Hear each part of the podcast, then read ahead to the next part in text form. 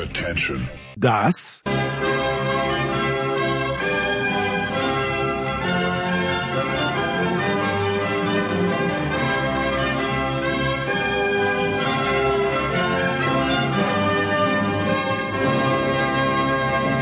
ist Euro fast daily auf Sportradio 360.de. Die ablösefreie, fitgespritzte, polyvalente Mittelfeldalternative zur Pandemie-europäischen Fußballsause 2021. Sebastian! Oh, he's gone for it! Unbelievable! Kann Levi 41 auch für Polen netzen? Wie hoch schraubt sich CR7 diesmal? Und kann Gareth seine jungen Löwen diesmal bändigen? Wir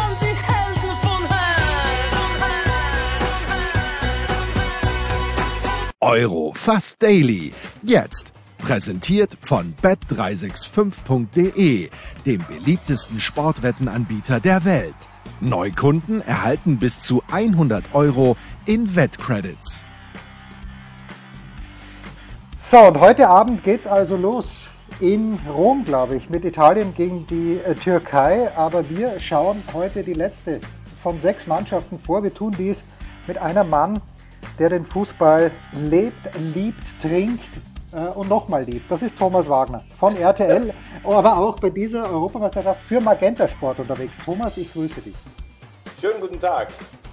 Ich habe die letzten Tage bei den Vorschauen immer wieder die 1984 Belgier zitiert, Thomas. Ich weiß, du bist ungefähr mein Jahrgang.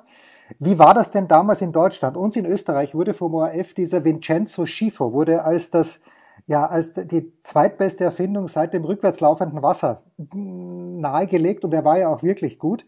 Ich mochte die Belgier damals, ich mochte sie auch noch ein bisschen weiter. Aber was ist deine erste belgische Erfahrung? War das vielleicht sogar schon 80 im Finale, als der Rubisch Horstel die Deutschen zum, zum Europameisterschaftstitel Äh, Genau, hat. genau. Das war 1980. Ich kann mich erinnern, das war so das erste Turnier, wo du dir dann schon angeguckt hast, wann, wann spielen äh, die Mannschaften. Da waren ja sehr viele Spiele auch nachmittags. Den, den Modus, den habe ich ja im Nachhinein immer noch nicht verstanden, warum man ohne Halbfinale gespielt hat. Ja. Und plötzlich in dieser Gruppe mit starken Mannschaften, mit Italien, Spanien, England, setzen sich dann die Belgier durch. Und ich weiß, im Vorfeld haben alle so gedacht, naja, dann holen sich die Deutschen jetzt den zweiten Europameistertitel einfach ab. Und im Finale waren die Belgier dann eigentlich die bessere Mannschaft. Ähm, ich fand die, äh, fand die Trikots äh, fand ich super. Was ich im Nachhinein sagen muss, Jean-Marie Pfaff gilt ja als äh, einer der größten Torhüter überhaupt, wenn man das immer äh, alles liest und hat ja auch bei den Bayern sicherlich gute Leistungen gezeigt. Aber im Finale, die beiden Tore sind ja beides eigentlich zwischen Torwartfehler und Kammern haben. Äh, Also gerade wie er da rauskommt gegen Rubesch, der ungefähr äh, vier Stockwerke über ihm dann steht. Ähm, Schifo, klar, äh, 84, der auf die Bühne trat, aber so ähm, ein bisschen äh, in, in mein Herz gespielt haben sich die Belgier dann 86 bei dieser WM in, in Mexiko, wo sie, ähm, wo sie die ähm, UdSSR und dann später die Spanier rausgeschmissen haben und als Gruppendritte äh, ins Halbfinale gekommen sind. Das war echt eine, eine tolle Mannschaft, muss ich sagen, so mit Keulemanns, mit Verkauteren und dann hatten sie natürlich auch immer hinten die Abwehrschränke drin. Also ich habe äh, immer ein Faible für die Belgier gehabt. Ich bin mit Erik Gerritz nie richtig warm geworden. Wie ging's dir mit der Nummer zwei, mit dem Kapitän? Ähm, äh, ich verstehe, was du meinst. Er, er hat, also ich finde, er war ein richtig guter Mann auf dieser Position, aber er hatte sowas, er hatte immer sowas Überhebliches und er sah auch irgendwie nicht so wie diese, dieser Idealtyp ähm, des schnellen rechten Außenverteidigers Ja, ja. aus, sondern so ein massiger, bärtiger Mann, so eine belgische Räuber-Hotzenplotz-Ausgabe. Ähm, dann stand ich, ich fand dann eher George Grun oder Stefan de Mol. Das waren, äh, ähm, das waren eher so die Abwehrspieler, die, ähm, oder, oder Möws oder Millekams, solche Haudegen, die haben dann eher mein Herz berührt. Ja, ich, ich war damals, also 86, die Belgier haben für mich ja Rache geübt, weil äh, abgesehen von der Seleção, die, äh, die unglücklichst damals, wirklich unglücklichst, Zico musste einen Elfmeter machen, selbstverständlich gegen Frankreich, aber abgesehen von der Seleção mochte ich die Dänen sehr gerne. Aber Dänemark ja gegen Spanien äh, sang- und klanglos. Äh, Emilio Butragueño hat sie, glaube ich, auf dem Gewissen gehabt. Und das hat mich dann Ja. sehr gefreut, dass die Belgier gegen die Spanier verloren haben. Aber natürlich jetzt im Nachhinein betrachtet, äh, Thomas, war natürlich alles richtig, dass Diego Maradona die Argentinier ins Finale gebracht hat. Stell dir mal vor, Maradona wäre nie Weltmeister geworden. Es wäre, es wäre ihm nicht gerecht geworden. Absolut, da hast du recht. Aber wenn du dich noch erinnern kannst, wenn wir schon bei 86 ein bisschen schwelgen, in der Vorrunde haben ja die Russen alles zerlegt. 6 zu 0 gegen Ungarn. Oder? Genau. Gegen ja. die Ungarn hieß es vorher, das ist der Geheimfavorit mit Peter Distel im Tor. Die können an die großen Zeiten in den 50ern anknüpfen. Wurden 6-0 auseinandergeschraubt äh, von einer Mannschaft, die ja zum großen Teil von Dynamo Kiew auch mit Valery Lobanowski bestand. Und wiederum entzaubert von den Belgiern in einem der spektakulärsten Spiele ähm, der WM ist, glaube ich, zu einem der zehn besten Spiele gewählt worden. 4-3 in der Verlängerung für die Belgier. Das war atemberaubend, muss ich sagen. Ja, allerdings damals bei den Russen hat man schon irgendwie, die sind ja die einzigen, die in dieser Höhenlage gelaufen sind wie die Wiesel. Da möchte man natürlich nicht wissen, was der Lobanowski denen beim Frühstück in den Tee geschüttet hat. Also das, das ist wieder was anderes. Absolut. Und der Lobanowski saß aber immer so äh, starr auf der Bank, als wenn man ihm gar nichts in den Tee reingetan hat. Äh, herrlich, herrlich. Eine Legende. Ja. Manche sagen viel zu früh. Ich glaube, der ist verstorben, oder? Lobanowski lebt ja, nicht mehr. Ja, ja, ja. ja. Gut, jetzt sind die Belgier in den letzten Jahren schon immer hoch gelobt worden. Ich habe mit Toni Tomic, habe ich schon drüber geredet. Weltmeisterschaft 2018 und ich habe dich namentlich erwähnt und ich habe gesagt, wenn Thomas Wagner das hört, dann zieht er mir die Ohren lang und fotzt mich ab, äh, wie ich es vielleicht verdient habe. Aber wenn Belgien gegen Brasilien dieses Spiel 2018 Fußballweltmeisterschaft, wenn dieses Spiel 100 Mal gespielt wird, gewinnt 99 Mal Brasilien, wenn die, wenn, man, wenn die gleichen Chancen im Spiel sich wieder ergeben. Dennoch, Belgien ist nicht Weltmeister geworden. Und Belgien höre ich vor jedem großen Turnier. Und da sind wir schon bei Punkt 1, Anspruch und Wirklichkeit, Thomas. Was ist der Anspruch der Belgier und wo siehst du die Wirklichkeit? Ähm, also ich sehe es nicht so krass wie du mit dem 99 zu 1. Äh, ich werde dir aber auch nicht die Ohren langziehen. Die Brasilianer waren in dem Spiel eigentlich die bessere Mannschaft, haben einen ganz klaren Elfmeter nicht bekommen. Ähm, trotzdem, wenn du so eine individuelle Klasse wie die Belgier hast und dann machen die Brasilianer die Dinger nicht, dann kannst du so ein Spiel in einem K.O.-Spiel immer verlieren. Das ist ja, einfach ja. so. Ähm, zum Zweiten, ähm, wir haben ja jetzt auch so, wir haben ja auch so eine, so eine Zeit oder einen Zeitgeist, wo wenn etwas auftaucht, goldene Generation, dann heißt es plötzlich, oh, die haben schon jetzt, seit zehn Jahren reden wir darüber und die haben nichts geholt. Also wenn ich mich richtig dran erinnere, waren die Belgier zum Beispiel 2014 äh, noch keine goldene Generation als Favorit. Damals sind sie im, äh, ich glaube, im Viertelfinale gegen Argentinien ausgeschieden und kamen langsam wieder so auf die Bühne. Dieses Attribut hatten sie bisher genau zweimal. 2016, als sie unter Mark Wilmots, glaube ich, gegen Wales ausgeschieden sind. Das darf dir nicht passieren mit so einem Kader. Und 2018 sind sie immerhin Dritter geworden. Also für mich ist eine Halbfinalteilnahme, da zitiere ich gerne Jürgen Klinsmann, wenn du in einem Halbfinale eines großen Turniers stehst, kann das Turnier niemals ein Misserfolg gewesen sein. Also da haben sie unter Martinez geliefert. Nur jetzt ist natürlich die Frage, ihnen fehlt dieser große Titel, den zum Beispiel die Portugiesen sich geholt haben beim letzten Mal. Und das ist für diese Mannschaft in der Zusammensetzung sicherlich jetzt die letzte Chance. Da bin ich bei dir. Aber du siehst es ja, die Portugiesen hatten auch immer eine goldene Generation mit Bahia, mit, mit Figo und äh, haben es dann erst geschafft, praktisch einen Jahrgang später. Also, ich will damit sagen, zu sagen, die Belgier scheitern immer an diesen Erwartungen, das finde ich nicht. Ich finde, sie sind für mich einer der drei, vier Top-Favoriten, aber ich habe ja auch immer gesagt, so ausgeglichen wie in diesem Jahr habe ich das Feld der Favoriten eigentlich bei einem großen Turnier noch nie gesehen. Ja, dann muss natürlich, äh, du darfst Rui Costa bitte nicht vergessen, mein äh, All-Time-Lieblingsportugiese wenn er, ja. wenn er in guter Form war. Der hat mir schon echt, hat, hat, mir mehr getaugt als der Figo eigentlich. Aber Figo hat immer die bessere Presse gehabt. Ja, Roberto Martinez, äh, der Trainer, Punkt zwei. Ehrlicherweise, ich weiß nichts über ihn. Ich weiß, dass er Trainer der belgischen Fußballnationalmannschaft ist. Kannst du ein bisschen Licht reinbringen oder gehen wir gleich zu Punkt 3, den Torwart weiter? Nee, nee, nee, nee, nee. wir können natürlich ein bisschen Licht reinbringen. Als Spieler hat er, glaube ich, ein Erstligaspiel in, äh, in Spanien gehabt, in Saragossa, ist dann relativ früh nach, auf die Insel gegangen, ähm, hat, ähm, äh, glaube ich, in, in, in Schottland gespielt, hat in England gespielt, aber in Unterklassigen, ähm, hat sich aber ähm, als Spanier wirklich so richtig ähm, an die englischen Geflogenheiten und an den Lebensstil gewohnt. Ähm, hat dann irgendwie seine Trainerkarriere in Swansea angefangen, ähm, hat dann immer gesagt, er ist ein Trainer, der was aufbauen will der nicht unbedingt, äh, der nicht unbedingt ähm, weg muss. Dann ist er doch gewechselt, da wurde er dann als Judas beschimpft. Er hat mit Wigan im Finale 2013 Manchester City bezwungen. Ah. Ähm, ist FA Cup-Sieger geworden, ist allerdings im selben Jahr dann abgestiegen, hat dann noch den Vertrag aufgelöst, war leidlich erfolgreich beim FC Everton und ist jetzt ähm, Nationaltrainer äh, von Belgien mit einer relativ, ähm, und er hat dieser Mannschaft schon seinen Stil aufgedrückt. Na gut, und äh, er hatte auch einige herausragende Spieler, dazu kommen wir gleich, aber fangen wir mal hinten an. Du weißt, als Österreicher, äh, seit, ich habe es dir, glaube ich, wann habe ich es dir aufs Band gesprochen, als die Deutschen in Innsbruck gegen Dänemark 1 zu 1 gespielt haben, hatte ich eine, eine Erleuchtung fast, als ich Daniel Bachmann das erste Mal im österreichischen Team gesehen habe. Martin Konrad hat mir in der Zwischenzeit versichert, dass Daniel Bachmann auch wirklich die Nummer 1 sein wird. Aber ansonsten ist für uns Österreicher seit, ich glaube, Michael Konsel, nach Michael Konsel ist keiner mehr gekommen, wo ich wirklich sage, mit dem habe ich mich wohlgefühlt, ist die Torwartposition äh, in Österreich ein, ein neuralgischer Posten, in Deutschland ja nie. Thibaut Courtois äh, ist das einer der Top 3 Keeper bei dieser EM. Äh, er ist ja zum besten Torwart. Äh, übrigens äh, muss man sagen, du hast wirklich Ahnung. Äh, ich war in Innsbruck, du schriebst mir, Bachmann habe ich noch nie gesehen, der macht einen sicheren Eindruck. Auch nach meinen Informationen ist er die Nummer 1. Ich finde, er hatte aber auch manchmal auch ein paar ganz Klaus Lindenberger. ja, ja, aber Lind, nein, Lindenberger war davor. Lindenberger war die Generation Konsul Wohlfahrt.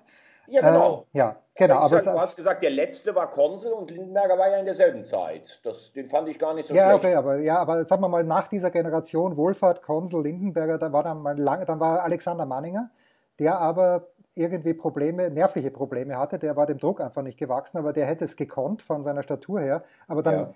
Roland Goriup hat mal, du erinnerst dich, 6 zu 2, glaube ich, für Deutschland in Leverkusen, ich weiß gar nicht, wann es war. Ja. Äh, und Goriup ist im Strafraum herumgeflogen, also obwohl er für Sturm gespielt hat.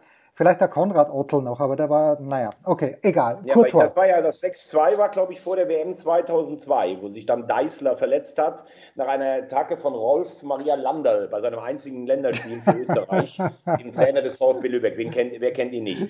Also, äh, Courtois ist ja zum besten Torwart der WM 2018 gewählt worden. Also der kann auch auf diesem Niveau bei so einem Turnier. Es ist ja auch immer ein bisschen so, wie gehst du als Spieler so ein Turnier an? Ne? Bist du jemand, der äh, äh, einem Turnier auch einen Stempel aufdrücken kann? Oder hast du irgendwie so immer diesen Malus an dir, ach, bei einem Turnier hat er noch nicht so funktioniert? Also Courtois kann das. Es gab ja mal diese, diese Affäre, ähm, er hat ja Kevin De Bruyne, glaube ich, ähm, die äh, Freundin ausgespannt.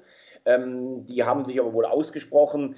Ähm, ja, der, der, kennt den Druck von Real. Ähm, ich würde sagen, Courtois ist ein internationaler Topkeeper, einer der fünf besten auf der Welt. Also da ist Belgien richtig gut aufgestellt. Jetzt habe ich es natürlich nicht auf dem Zettel, aber ist De Bruyne nicht, der, der dünkt mich ja zehn Jahre jünger als Courtois. Nee, äh, die sind Fisch. gar nicht so weit. Der, der Courtois sieht wegen seinen Ohren immer so ein bisschen aus wie Mr. Spock und so zeitlos. Äh, die Frage ist natürlich, was musst du für eine Frau haben, wenn äh, Courtois ist jetzt auch keine Schönheit, wenn du dir, die, äh, wenn du dir deine Freundin von Courtois ausspannen lässt. Aber gut, das ist ein anderes Thema. Das ist ein anderes Thema. Apropos Kevin De Bruyne, ist er für dich der Schlüsselspieler bei den Belgiern oder hast du jemand anderen auf dem Zettel? Ja, ich sehe drei Schlüsselspieler.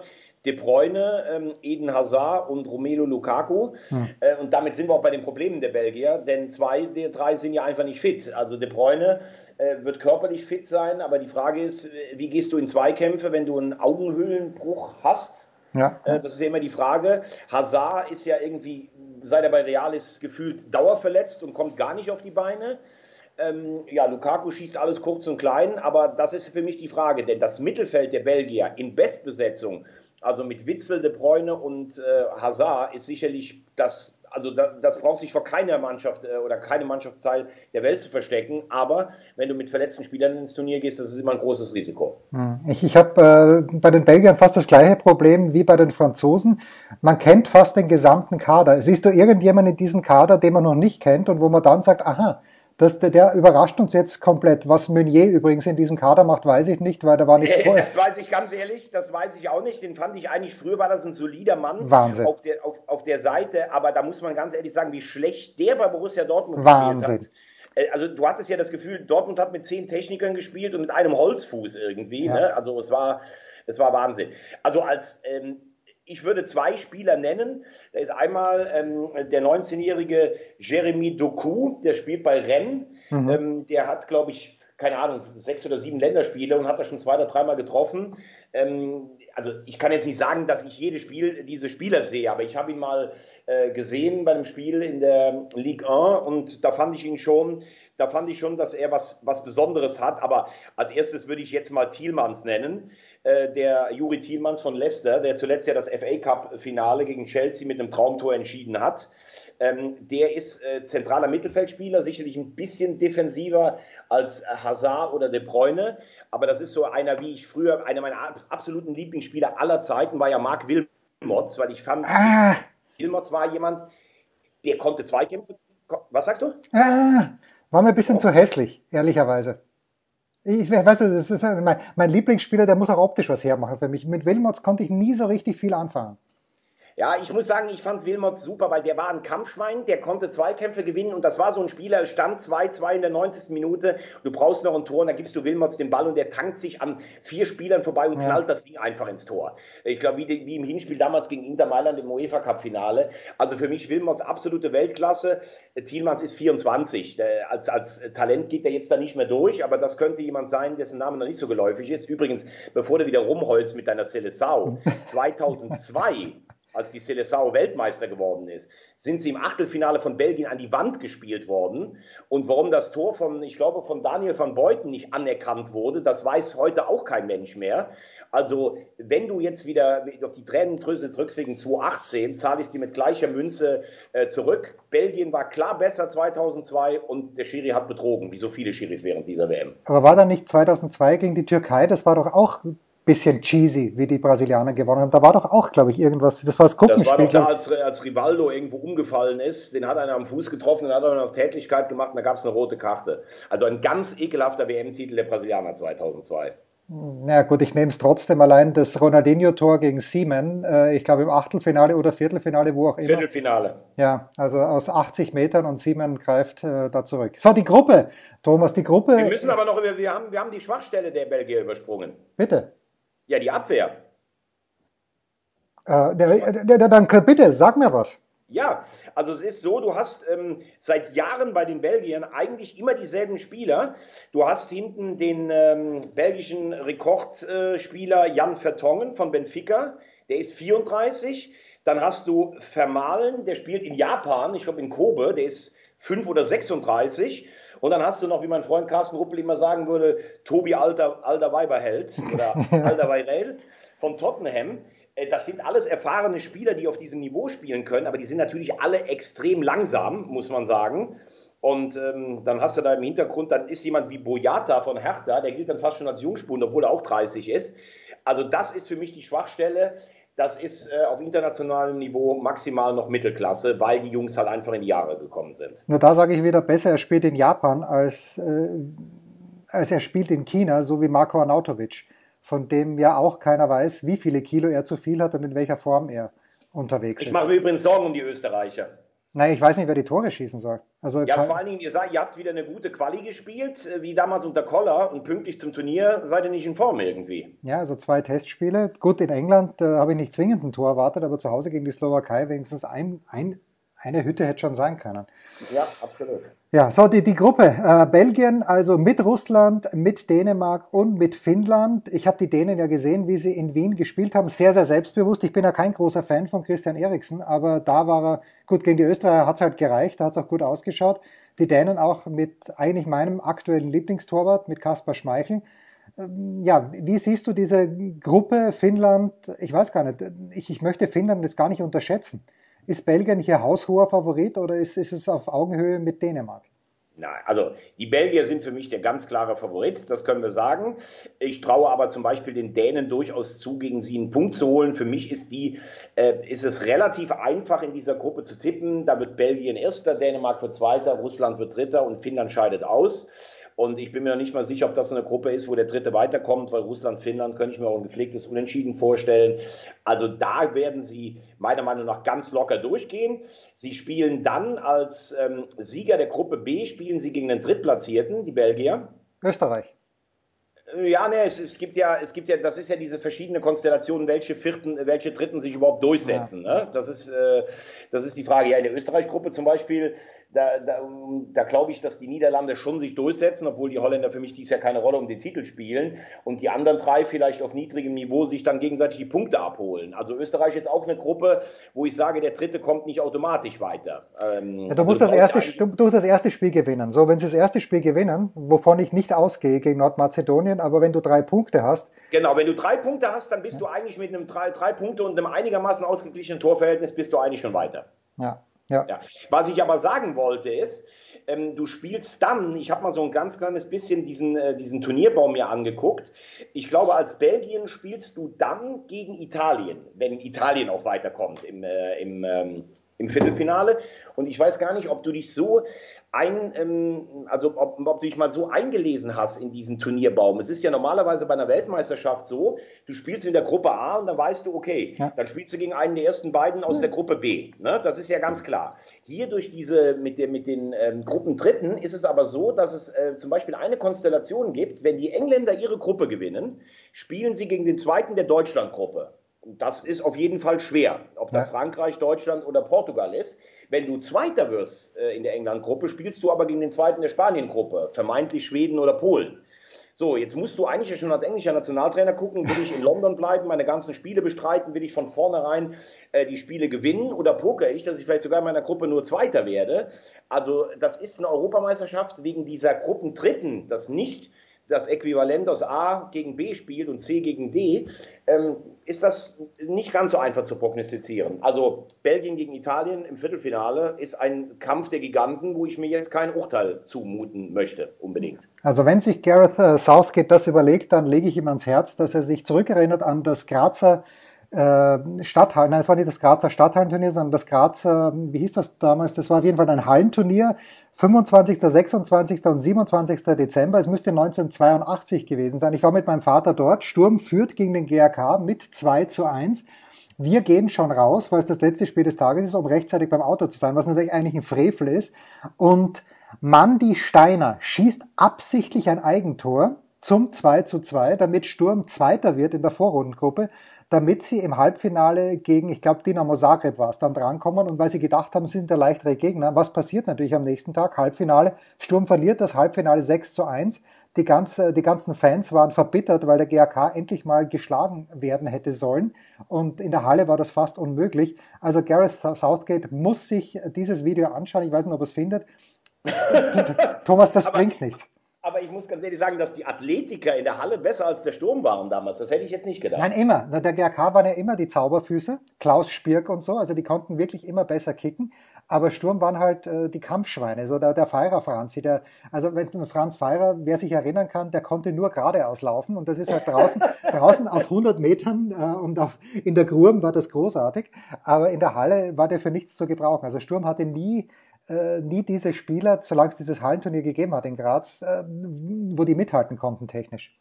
Herrlich, herrlich. Ich liebe, ich liebe einfach mit dir über, über Fußball zu reden. Das ist sensationell, was du alles weißt. Ich freue mich sehr, Thomas. Und äh, ich habe äh, gestern Abend mit unserem lieben Freund Marco Hagemann ein kleines bisschen geplaudert, der mir gesagt hat, äh, es wird recht viel aus Deutschland passieren.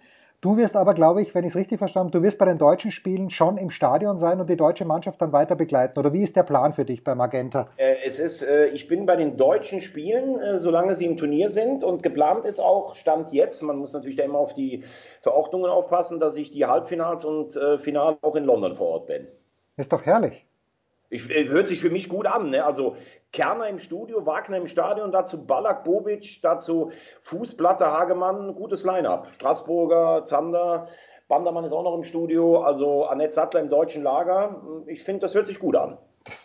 Bitte. Also, Magenta Sport hat, glaube ich. Magenta TV. Magenta TV, pardon. Ja, genau. Magenta TV. Magenta TV hat, glaube ich, als einziger Anbieter alle Spiele, oder ist das richtig? Ich glaube ja. Das ist richtig. Wir haben, glaube ich, auch zehn exklusiv. Das wird dann bei der nächsten WM noch mehr. Also, es lohnt sich. Ähm, und der Preis ist wirklich auch, äh, finde ich, übersichtlich. Und äh, wir werden natürlich auch ein ganz besonderes Augenmerk auf Felix Austria legen. Ich sehe ja die Aus, äh, sehe ja Österreich in der Rolle des absoluten Geheimfavoriten. Das, äh, nur deshalb habe ich dich heute eingeladen. Der große Thomas Wagner. Heute Abend geht's los. Äh, die Belgier, ah ja, die, die, Prognose steht noch aus. Also wenn ich, wenn ich schaue bei bet365.de, dann ist nur Frankreich, sind nur Frankreich und England vor den Belgiern. Belgier und die Engländer, die glaube ich nicht. Ich glaube an Frankreich, an die Engländer glaube ich nicht. Ich weiß nicht, ob ich an Belgien glauben darf. Also ich, ich, würde, ich würde sagen, dass, ähm, dass für mich tatsächlich Frankreich und England das oberste Regal sind. Bei den Franzosen muss, muss man nur darauf achten, wie viel Hunger und Biss hat diese Mannschaft. Und wird Deschamps wieder mit seinem unfassbar pragmatischen, langweiligen Spielstil, äh, Spielstil auftanzen. Äh, die Engländer, ich mag sie einfach. Ich finde, sie haben eine tolle Generation. Sie haben Halbfinale und Finale zu Hause. Ähm, ich würde es mir wünschen. Ich würde es mir für die Engländer wünschen. Danach kommt für mich dann so ein Pool mit vier weiteren Teams. Darin ähm, Deutsch, äh, mit fünf, glaube ich. Deutschland, Spanien, Portugal, Belgien und Italien. Hm. Ähm, die Portugiesen wissen mittlerweile, wie man Turniere gewinnt, haben neben der EM auch die Nations League gewonnen. Das ist schon ein wichtiges Pfand. Deutschland ist Deutschland und hat echt äh, in der Offensive äh, richtig Potenzial. Spanien braucht jemand, der die Tore schießt. Italien finde ich ziemlich interessant. Äh, die Mannschaft hat nicht so diese alles überragenden Einzelspieler, aber ist eine taktisch wie immer disziplinierte Mannschaft. Mancini macht einen guten Job. Und Belgien haben wir gerade ausreichend ähm, thematisiert. Ja, Knackspiel Belgien gegen Italien. Da sage ich ähm, wirklich 50-50. Wenn die Belgier das gewinnen, sage ich, ich sage jetzt einfach mal, die Belgier können Europameister werden. So stark. Thomas Wagner. Österreich kann es nicht werden. Mahlzeit. Das war Euro Fast Daily auf Sportradio 360.de. Präsentiert von bet365.de, dem beliebtesten Sportwettenanbieter der Welt. Neukunden erhalten bis zu 100 Euro in Wettcredits. Versäumt nicht unsere Big Show. Jeden Donnerstag neu. Oder unsere Dailies zu Gott und der Fußballwelt. Und ab September gehen wir natürlich wieder in die Football Huddle.